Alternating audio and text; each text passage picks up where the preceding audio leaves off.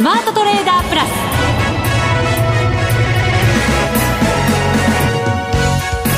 全国のリスナーの皆さんこんにちは。内田まさです。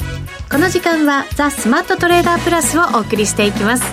この方をご紹介しましょう。国際テクニカルアナリスト福永博之さんです。こんにちは。よろしくお願いします。よろしくお願いします、はいさて大引けの日経平均株価2万7574円43銭で111円97銭安。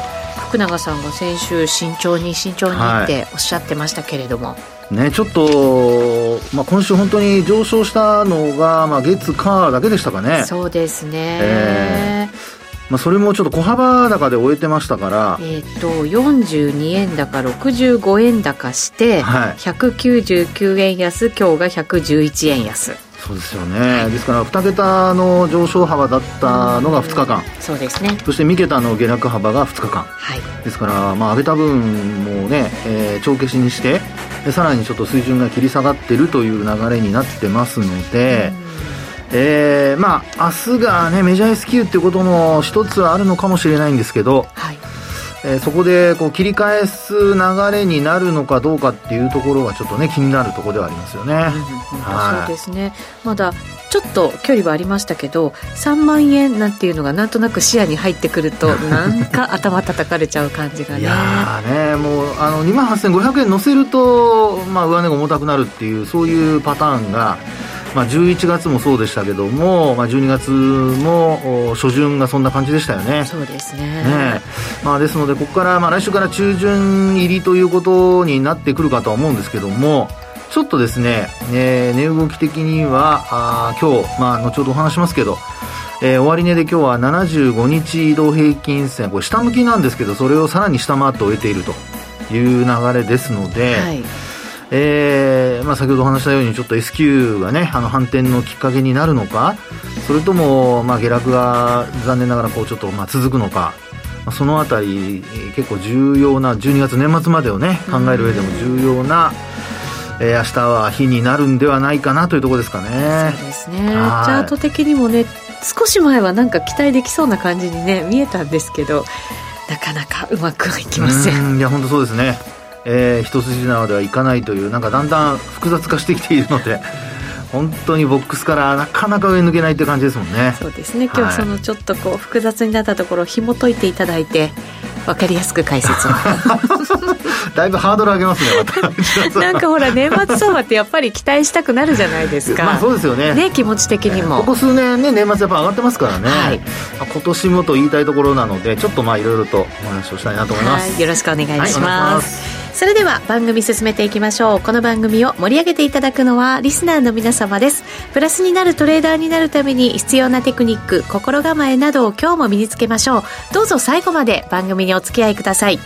この番組はマネックス証券の提供でお送りします。スマートトレーダー計画。よーいドン。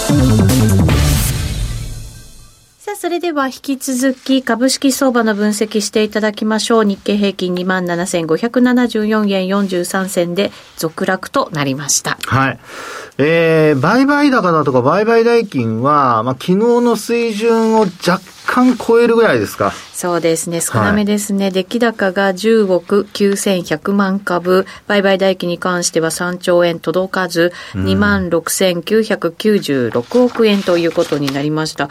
今週に入ってから3兆円届いてないんですよね。そうですよね。うん、まあ本当にあの、まあ2日間上昇している間もやっぱり3兆円に届かず、そしてまあ下落が今日で2日目になったところでもですね、なかなかあの商い膨らまないというところで、うん、よくね、材料難なんて言いますけれど。そうですよね。あの、基本もう、あの、アメリカ株が安く始まると、その分、まあ、さや寄せする形で、えー、下落して始まって、で、今日のように、あの、売り込む動きは見られなくてですね、売りが一巡すると、まあ、株価買い戻されるというような流れになってまして、はい。えー、下値、あるいは安値、硬そうに見えて少しずつ切り下げてるっていうのが、ちょっとなんかいやらしい感じですよね。そうですね。はい。なんかね、物色の動向変わるんじゃないの？なんて言ってね、先週もちょっとそんな話になりましたけれど。そうですね。うん。で、なかなかやっぱり、あの、バリュー株ね、今、ちょっと前まではバリュー株優位というようなことで、トピックスが、あの、今年の9月の、まあ、8月ですかね、高値を上回ったりだとかっていう場面あったんですけど、はい。えー、それがやっぱり、あの、続かなかったっていうところですよね。そうですね。トピックスだって、はい、あれ？先週伺った時も引転してるってね、おっしゃっててね。はい。あの、パラボリックが引転してるっていう話をしましたよね。えー、で、これが、11月の30日の日に引転していて、で、その後、やっぱりちょっと気持ち悪いねっていう話をしていたかと思うんですけども、はい、まあ結果的にその動きがですね、まあ、そのまま、あの、週末、まあ明日の手前のところまで、今日木曜日まで続いているという形なので、はい、えー、本当にあの、まあ、そうですね、トレードしてる人にとっては、まあ、意外とこう値動きありますから、うん、まあそういう意味では、あの、今週そうですね、えっと、月火水はあんまりこう値幅もなかったんですよね。お確かにそうですね。日中の値幅もそんなになくて。ええ。はい。まあ、100円から200円いったらいい方って感じだったんですけど、まあ、ようやく昨日、今日と少しずつこう値幅が出てくるような形になってきているかなというところですかね。ですので、あの、トレードしてる人にとってはあの、まあ、それほど悪い相場ではないと思うんですね。流動性もそれなりに、まあ、2兆5000億円以上ありますから。はい、ただ、あの、株価水準が切り下がってきてるっていうところで考えますと、やっぱりあの、スイングトレードしてる人ですかね。うん、あの、基本、まあ、デイトレーダーとかっていう人はいいんでしょうけども、スイングトレードで、まあ、1、2週間持ったりだとか、あるいは、まあ、ちょっとこうね、様子見ようっていうような人にとっては、なんかあれあれあれっていう感じでですね、まあ、先週のところから見ると、やっぱり500円ぐらい下げてますから、はい、結構そういう意味では、あのー、12月に入っての上昇、まあ、あの、1日は大きく値上がりして始まったんですけど、まあ、その後の下落で見ると、まあ、幅はもう500円以上っていう形になってますので、少し、あの、損益状況で見ると、あれなんか意外と、なんか、利益が出てないばかりか、ね、損失に、じゃ、なんかちょっと広がってるなとかですね。はい。そういうイメージになってらっしゃる方も、ね、中にはいらっしゃるんじゃないかなという感じはしますけどね。しかも今日なんかもう寄り付き直後が高値ですからね、はい、そこからずるずるっていう感じじゃないですか。そうですね。ねで、あのー、まあ、テクニカル的にはですね、実はあの日経平均もトピックスも、それからと日経500もですね、まあ、全部、あの、3指数揃って、下向きの5日移動平均線と、それからあと20、あ、ごめんなさい、75日移動平均線ですね。まあ、この両方に挟まれた形で今日は終えてるんですよね。はい。で、取引時間中には75日線下回る場面があったんですけど、まあ、先ほどお話したように、えー、まあ、引きにかけてちょっと買い戻されて、で、下げ幅を縮めて75日線上も上回って終えていると。まあ、ですから、あの、トレンドが、まあ、出るとすれば、あの、やっぱり明日ちょうどその5日線と75日線がですね、だいぶこう接近するんですよ。はい。で、値幅次第ではまあクロスすることも考えられるんですけど、クロスしない方がいいわけですよね。うん、そうですね。はい。下向き、両方とも下向きですから。ええ。で、あのまあ、ポイントになるのが、例えば、まあ、日経平均で見ますと、えー、今日のですね、あのまあ、終値近辺というとあれなんですけども、えっと、まあ、5日線がもう今日の終値近辺なんですよね。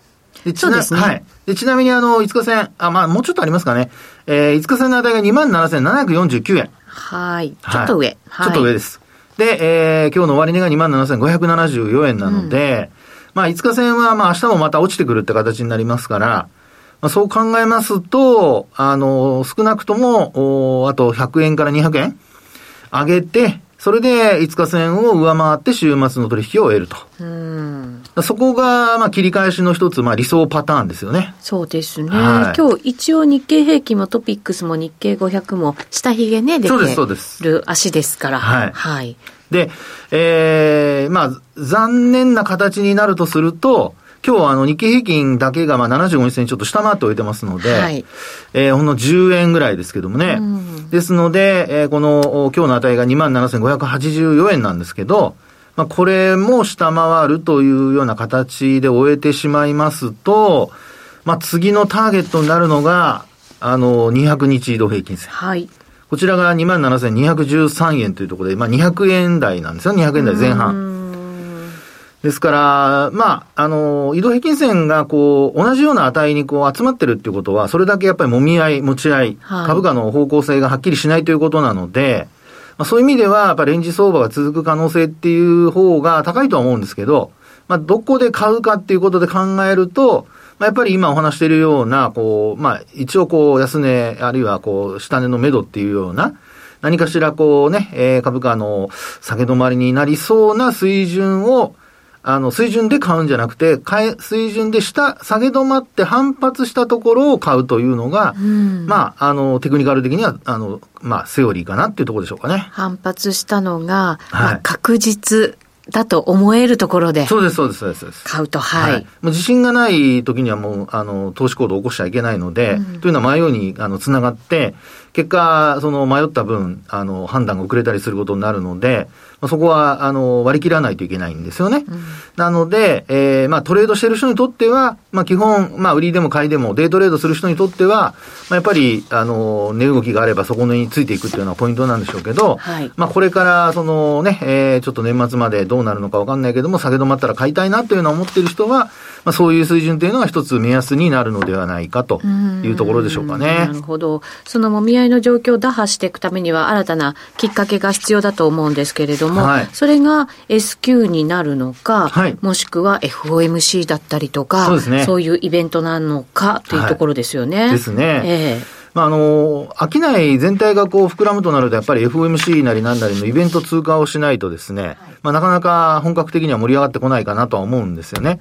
で、一方で、あの、短期的な、あの、値動きを考えますと、やっぱりそういうイベント通過、まあ、前後というかね、えー、何かあるなっていう時の方が、まあ、あ株価はこう動きやすいというか、あの、スペキュレーションが入りやすいので、うん、まあそういう意味では、あの、値動き的にはですね、えー、その前後というのはやっぱポイントになってくるかなっていうところなんですけど、はい、ただその分やっぱりほら、値動き的にやっぱり読みづらいので、リスクは高いですよね。ああ、まあそうですね。はい。で、あとですね、あの、きっかけになりそうだということで言うと、やっぱ中国のコロナ対策ですかね。はい。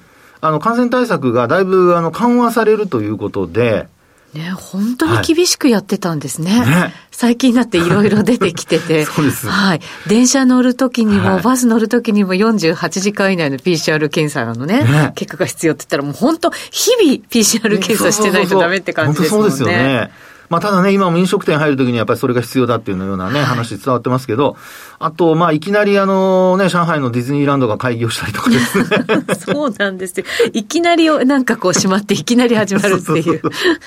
もう私たちも、あ、今日は来ましたみたいな話を聞いて初めて、あ、そうなんですかみたいな形なんですけど、はい。えー、まあ、あの、人のですね、流れが、あの、少しこうね、元に戻りつつあるということで考えますと、まあ、中国の経済状況が元に戻っていくようであれば、まあいろいろサプライチェーンの問題でね、中国の、あの、まあ特にアップルですかね、製造工場が止まってたりだとか、はい、あるいは出荷の、ええー、まあ出荷できる台数がね、iPhone の台数だとかが少ないとか、まあ、そういった、ちょっとこう、供給面での、あの、マイナス要素っていうのが、あの、だいぶこう、緩和されて後退しますので、そのあたりが、まあ、アメリカ株なんかでもね、もし、ああの、アップルなんかが上昇するようであれば、ハイテク株、ちょっと今日も売られてますけども、あの、買い戻しにつながるのかなという期待は出てきますよね。うん、そうですね。はい、まあ、不安要素、中国もいろいろありながら、はい、景気がまあ、回復傾向になってくれるのかどうなのか。そうですよね。はい、まあですから、その辺が、要はまあ本当によく言うその霧が入るかどうかっていうところなんでしょうけど、ただ、あのアメリカのこのいろんなアンケートを見ているとですね、もう経営者の皆さんはもう来年はもうリセッション入りだと。専門家の方々もね、リセッション入りは避けられないって皆さんおっしゃいますよね。はい、そう、避けられないっていう話ですもんね。はい。ね。で、そうなると、あの、まあ、重要なのはソフトランディングか、あるいは、ディープリセッションか。ディープリセッションって言うんですね。はい、それか、その間の、あの、リセッションか。まあ、浅いリセッションね。はい。はい。なので、まあ、その3つ、まあ、あえて3つに分かりやすくね、分けるとすると、今のところどうですか？内田さん。織り込まれてるのってやっぱりソフトランディングじゃないですかね、基本。そうだと思います。ね。はい。ですから、その、まあ、リセッションと、まあ、特にディープリセッションは織り込まれてないんですよね。織り織り込まれてないですよね。ねいろんなお話聞いてても。プラス、はい、リセッション入りしたとしてもすぐ利下げできるからねっていうような、そうそうはい、ちょっとこうポジティブな、はい、はい、織り込み方だと思います。ですよね。なので、本当、まあちょっとね、あの、来年の話をするとあれかもしれませんけども、来年のことをですね、考えると、まあ今は、あの、まだ利上げが続くということで、まあ前半アメリカ株ひょっとしたらまた上値が重たくなって、調整入りっていうことになるかもしれませんけど、今の内田さんの話のように、経済指標が、まあ、悪化が目立つようになって、うん、で、あの、利上げが止まった後、あの、すぐにこう利下げっていうことはおそらくないと思いますから、はい、まあ、そうなると、様子を見た、見てからですよ、利下げに向かうと。まあ、株価はそういう意味では、その、まあ、先を読むということで考えますと、今のような金融政策の一旦こう山ができて、で、そこから、あの、利下げに向かうっていう、そういう見立てが出てくれば、まあ、その分、あの、株価的には下げ止まったり、あるいはこう反発っていうことにはなってくると思うんですけど、これってやっぱりあくまでも、あの、利下げすれば景気回復するっていう、まあ少なくともリセッションですよね。ディープは読んでないですよね読んでないと思いますね。ねと考えると、やっぱり、あの、期間的に1年っていうふうに考えた場合ですよ。来年前半、まあ、仮にその、リセッションに向けて、株価がこう、調整していったと、仮にですよ、した場合、その後の、その、様子見期間がどのぐらいなのか、それからあと、利下げに向かうとした場合に、その、リセッションの深さはどのぐらいなのか。はい、気になります。えー、ですから、そこのあたりの加減というかですね、あの、まあ、あ度合いによって、どのぐらい、そのね、株が下落するのか、あるいは業績がどうなるのか、ここがね、まだ意見が結構みんな分かれてるとこじゃないかなと思うんですよね。分からないですよね。いや、本当そのこれだけやっぱりすごい緩和をしてきた中で、はい、急激な引き締めを行って、はい、じゃあどうなるっていうね。いやね、逆に言うとそれだけ強いってことだと思うんですけどね。いや、まだまだサービスの部分なんかはね、はい、強いですもんね。ねどう見たって。そうそう。ISM のね、あの、非製造業の景況感指数なんて、予想を上回って上昇してましたからね。いや、本当そうですよ。ね、ですから今晩、あの、まあ、あ週間の失業保険申請件数なんか出てきますけど、あの、一応件数も前回見ると申請件数減ってるんですよね。はい。予想よりも下回ってますし、で、えー、ただ、あの、継続して受給している人の人数は増えてるんですよ。増えてます。はい。はい、ということで、これもですね、やっぱりこう、まあ、今お話したそのディープなのか、あるいは、あの、ソフトランディングなのか、あるいはそのリセッションなのかって全然読めない状況で、もう本当まだらですよね。本当そうですね。えー、なのでまあ、ね、株式市場で考えると、やっぱり投資家の方が注意しないといけないのは、今お話しているような、あの、読めない部分、そこを、あの、しっかり見極めることができるまでは、まあ、この番組的にはですよ。やっぱり慎重に。渡らない。渡らない、石橋は。渡らない。渡らない。まあ、渡ってもいいですよ。皆さん、自由ですから。止めません。止めませんけども、石橋渡ら、石橋を叩いてですね、ちょっと気になるようだったら、なんかちょっと音が変だなと思ったら、引き返す。引き返す。引き返す。止まらない。なるほど。止まらない。はい。引き返す、それを勇気をね、持っていただくといいかなというふうには思いますけどね。そうか、引き返す勇気か。そうです。はい。これ、アメリカの方の株式のそのチャートはい。もう、ダウなんかはすごい戻り強かったじゃないですか。はい。この辺どうなんですかね？あのですね、一応ね、戻り的には、えー、あのー、63.8、63.8%ですかね、うん、結構戻してるんですよ。はい。で、あの、76.4%ぐらいのところまで、あ、74.6か、74.6%のところまで戻してはないんですよね。そこの手前でちょっと押し返されてる感じなんですよね。今、はい。今。ですので、あの、ダウもやっぱり戻りがここで一服したとなると、ちょっとですね、あの、警戒がこう出てくる可能性ありますから、まあ、調整局面に入るかどうかっていうところで、入った時には、ちょっと深押しも意識されますか、さっきのあの、リセッションのあの度合いによってですね。はい、なので、まあ、そこらあたりをですね、ちょっと、あの、こちらのアメリカ株に関しても、強いんだけど、やっぱちょっと石橋叩いて音が変だったら、戻るっていうことをですね その、えー、入り口近辺まで戻るということは考えてもらった方がいいんじゃないかなっていう気がします。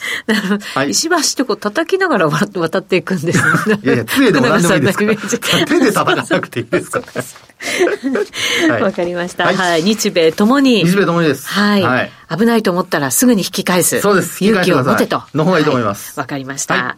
以上、スマートトレーダー計画、用意ドンでした。続いてはマネックス証券からのお知らせです。投資家の皆様、マネックス銘柄スカウターをご存知ですか？マネックス銘柄スカウターは、マネックス証券に口座をお持ちの方が無料でご利用いただける日本株銘柄分析ツールです。マネックス銘柄スカウターでは、売上高や営業利益など重要な業績指標を過去10期以上にわたりグラフ表示することができます。自分でデータを整理する手間をかけずに、長期的な視点で企業を分析することが可能です。また、マネックス銘柄スカウターには、10年スクリーニングという機能がございます。通常提供されているスクリーニング機能は、直近の通期業績や今期の会社予想などを対象にすることが多いのですが、10年スクリーニングなら、過去10年間の業績や直近の四半期業績での銘柄選びが可能なので、長期視点で自分に合った銘柄を探し出すことができます。さらに、マネックス銘柄スカウターはスマートフォンへの表示最適化も行っているので、外出先などでも場所を選ばずスムーズに銘柄分析を行っていただけます。また、マネックス銘柄スカウターの活用術もマネックス証券のセミナーやホームページで紹介していますので、ぜひご覧ください。マネックス銘柄スカウターは、マネックス証券に口座を開設いただくと、無料でご利用いただけます。マネックス証券の口座は、無料で開設できます。日本株投資の強い味方、マネックス銘柄スカウターをぜひお試しください。マネックス証券での取引に関する重要事項。マネックス証券が扱う商品などには価格変動などにより元本損失、元本超過損が生じる恐れがあります。投資にあたっては、契約締結前交付書面、目論見書の内容を十分にお読みください。マネックス証券株式会社、金融商品取引業者、関東財務局長、金賞第165号。ザ・スマートトレーダープラス。今週のハイライト。さて、ここからは福永さんに為替相場の分析もしていただきますが、はい、その前に一つだけお知らせしていいですか、はい、もちろんです、どうぞ。今日、マネックス証券主催のですね、はい、ネットセミナーあるんですけれどネットセミナー、はい、仮想通貨についてですね。いいじゃないですか、今話題の。そうなんですよ。いろいろね、やっぱり、事件もありつつがね、うんうんうんマーケットになってますから、このあたりちょっと分析しっかりしていただこうかなと思いますので、ぜひ20時から、はい、はい、マネックス証券のホームページ、チェックしていただいて、仮想通貨の、はい、ぜひぜひセミナーにご参加いただきたいなと思います。事前の申し込みは不要なんですよね。はい、大丈夫ですね。ねはい、はい、口座をお持ちでない方も大丈夫なはずです。詳しくはマネックス証券のホームページで チェックを、はい、私、あの、はい、アシスタントを担当しますので、でね、はい、ぜひぜひご参加くださいませ。今ね、情報が欲しいところですからね。そうなんですよ。お話聞きたいところだと思いますよ。ね、はい、来年会話が来るんじゃないかっていう人も関係者の中でも多いんですよ。おはあ、それもまたね、いろいろとね、どういう、あの、根拠でそういうことをお話しされてるのかね、内容を聞きたいですよね。そうですよね。あとほら、はい、リスク資産としてはね、なんとなく一番最初に走り始めるって感じがあるじゃないですか。はいはいはい、だからそういうところもね、いろいろね、ねはい、考えていきたいなと思いますので、ご参加ください。はい、お待ちしております。あと、ごめんなさい。はい、あとね、さっきのあの、ニューヨークダウのちょっと戻りなんですけど、はい、61.8%戻しで、61.8がダウ。はい、ダウで33,785ドル、うん。これをね、昨日下回ってるんですよ。うん、ですから、61.8まで戻したんだけども、そこから戻しきれないっていうところになっているので、はい、そこはちょっと注意が必要かなっていうところですかね。ですね。はい、ダウ以上にやっぱりナスダック、S&P はもっともっと弱いですからね。そうですよね。で、76.4%戻し、届かなかったっていうところなので、はい、えー、ダウの調整にはちょっと、まあ、他のあの指数も引っ張られますからね、ちょっと注意をしていただきたいなというところですかね。はいはい。さあ、そしてドル円です。現在136円75銭あたりでの取引となっています。今日は136円20銭台から137円20銭台までの1円幅での動きです。今のところ。そうですね。はい。で、あの、トレンド的には、まあ短期のトレンドで言うと、やっぱり20日移動平均線下向きで、うん、で、その20日移動平均線を下回った状態が続いていると。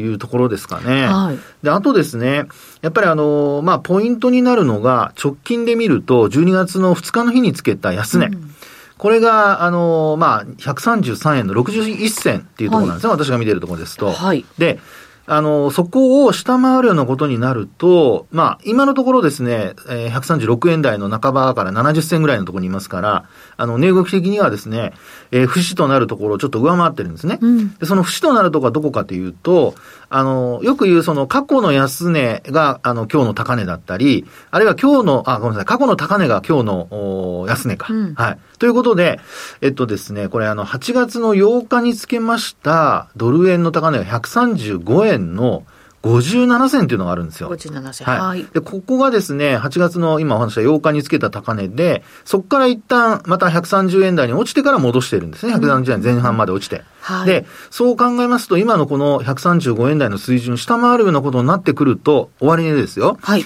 下回って戻せなくなってくると、まあ、先ほどお話したような、まあ、直近の、あの、節で見ると、今度は、えっ、と、8月の10日につけた、まあ、132円台ですかね。132円ちょうどっていうのが節になってくると。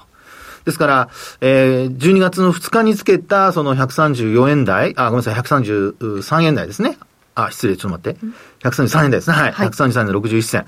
これを下回ってくると、今お話したような水準というのが、まあ、次のターゲットとして、あのー、まあ、浮かんでくると。で、えー、さらに、あの、安値ということになると、今度は8月の2日につけた130円の38銭とかですね。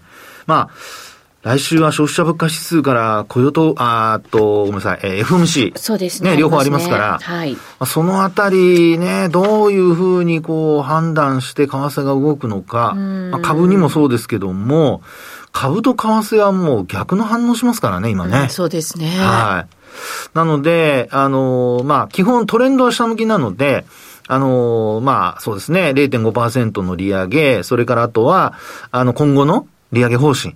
まあそういったところと、あとは、あの、パウエル議長の会見でどんな話が出てくるか。でさらにはですよ、ドットチャート。はい。まあこれが、まあどの程度水準切り上がっているのかと、あとタイミングですね。いつまで続けるのか。まあその辺をですね、あの、見つつ、まあ為替も動いてくると思いますから、あのー、まあ、ただ、どっちの反応が早いかって、このとこ見てみると、なんかやっぱ株の方がちょっと先物の動きの方が早い感じがするんですよね。そうですか。ええー、というのはやっぱ為替はどうしてもやっぱりこれからも利上げは続くだろうって見方なので、えー、あの、まあ、あ上昇、まあそうですね、下落すると、ドルが下落すると買い戻されると。ですから、一方方向に走るっていう流れにはあんまりなってないんですよね。うんあの、まあ、150円からすればね、もちろん、あの、ドル売られてきてはいるんですけど、まあ、ここで130円の、まあ、3円、えー、133円ぐらいのところで止まってる、その後は横ばいっていうのは、まあ、まさにそういうその、ドットチャートがどうなるか、それからあと利上げがどうなるかっていうところを、やっぱ判断、うん、迷ってるんじゃないかなって感じがしますね。待ってる状態ですよね。はい、ですから、為替に関しては、あの、反応が、その初期、えー、初動の反応がそのまま出るというよりは、その後になんか動きが出る可能性ありますので、はい。えー、トレンドにはしっかり、あの、注意をして、えー、それに逆らわないようにトレードするのがいいのではないかなと。そんなふうに思いますけどもね。これなんかあの、雇用統計発表後にぴょんって戻ったじゃないですか。はい、だからなんとなく、ボラティリティが大きいのですごい戻った感じがしたんですけど、えー、トレンドで長めで見ると全然まだまだ下落トレンドなんですね。そうなんですよね。でね、ボリンジャーバンド、20日のボリンジャーバンドまたちょっと広がってきてるんですよ。下方向に。なるほど。上下に。はい。ですからね、ここも、あの、まあトレンドが出やすいといえば出やすい可能性があるので。注意をしていただきたいなと思います。こっちも石橋叩いて。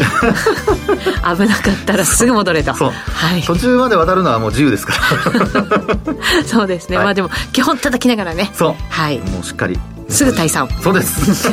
ということでお願いします。ないようにしてくださいね。はい、はい、あっという間にお別れのお時間です。ここまでのお相手は福永博之と内田まさでお送りしました。それでは皆さんまた来週。ま、この番組はマネックス証券の提供でお送りしました